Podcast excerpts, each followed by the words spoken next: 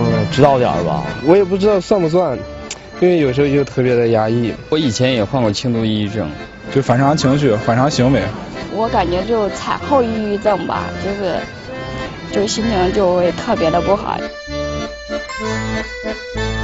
就是想不开吧，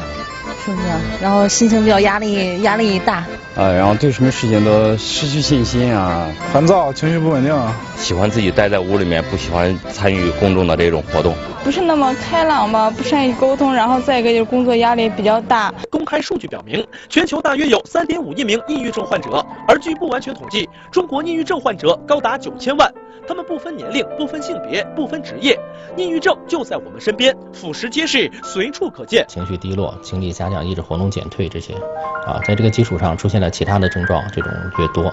啊，包括这种失眠呀、饮食下降啊，啊，这种思维迟缓呀，这种状况伴发的这种呃次要的症状越多，它这个症它这个病情就是越重的。世界卫生组织预计，到二零二零年，抑郁症可能成为仅次于心脑血管病的人类的第二大疾病。抑郁症、拖延症、焦虑症、强迫症、社交恐惧症等新型心理问题成为流行的时代病。内源性抑郁更多的是一种先天性的，跟着自己的这种呃基因方面、大脑内分泌方面的改变，这个是有关系的。外源性的更多是一些在这种精神压力刺激之下出现了这种抑郁。相当一部分的人，他就是因为他把大量的这种压力、这种痛苦性的这种我们叫做负面性的东西压在自己的心里，他缺少这种疏导，缺少这种发泄的途径。在全球范围内，每年因患抑郁症自杀死亡的人数就高达一千万。公开资料显示，我国每年自杀的人数至少是十三万，而其中百分之四十自杀死亡者在自杀时患有严重抑郁症。在影视娱乐圈，张国荣、崔永元都患有抑郁症。抑郁症常规分为轻、中、重三个级别。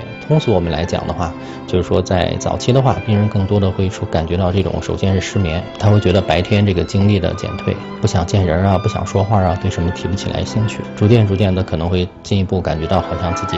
能力下降了。更重一步可能会有一些自责，如果长期这样自责下去的话，那可能就会出现这种，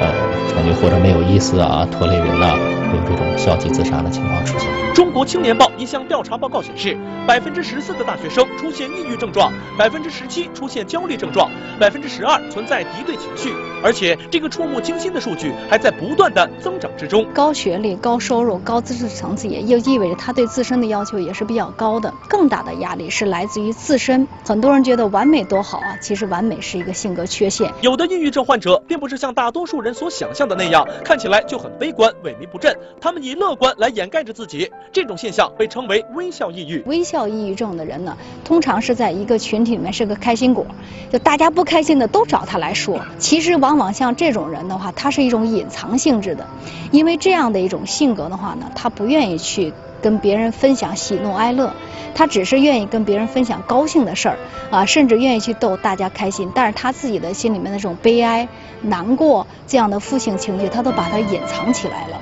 微笑是美好的，然而对那些微笑着的抑郁症患者来说，微笑的意义已经在根本上发生了变化。微笑逐渐变成了对内心悲伤的掩饰和证明。抑郁症不可怕，怕的是我们不能正确的认识。呃，社会上对这种病人的这种呃歧视的眼光要少一些，更多一些鼓励支持。既不要把它简单化，同时也不要把它恐惧化，这是第一个。第二个来讲呢，其实平常我们应该去考虑更多的去让自己有一些减压的方式。